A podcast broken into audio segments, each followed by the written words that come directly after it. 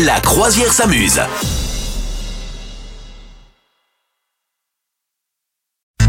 Les conseils de Madame Meuf sont là sur le bateau de la croisière s'amuse. Madame Meuf. Tout à fait. Eh bien, nous, on s'amuse sur notre croisière. Il y en a qui s'amusent pas mal dans un EHPAD. Euh, C'est l'histoire de la série 7e ciel qui est sur OCS. Je vous en avais parlé un tout petit peu euh, en annonçant les sorties de séries euh, qu'on attendait un peu au premier trimestre. Là, j'en avais parlé au tout début d'année. Et en fait, j'ai enfin regardé ce truc-là. OCS, alors juste pour tout le monde, sans faire de pub, on s'en fiche. Mais en tout cas, voilà, il y a quand même pas mal de trucs. Tu peux le prendre, le déprendre. Bon, bref.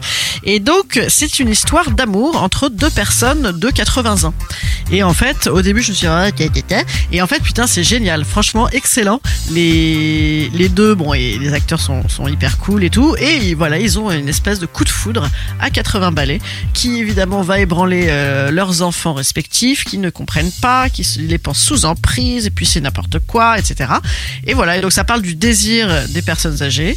Euh, ça parle de ce regain de vie et euh, franchement ça se regarde comme toute série voilà qui soit plus âgée ne change rien et au contraire c'est plutôt joli c'est assez touchant franchement Ouais. hyper cool Ils- leur amour est impossible bien sûr on veut les séparer voilà ils viennent de recevoir le prix de la meilleure série de 26 minutes au festival de la fiction de La Rochelle voilà et donc euh, je vous le recommande c'est Après, très joli coup de foudre à. Notting Hill, coup de foudre à 80 balais.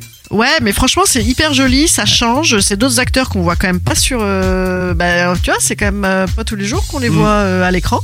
Et franchement, hyper touchant, hyper bien. Septième ciel, série Ouais. à mater sur OCS. Merci pour ce conseil, série, Madame Meuf. Et ben, y a pas de quoi.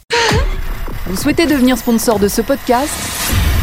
Contact à lafabriquaudio.com.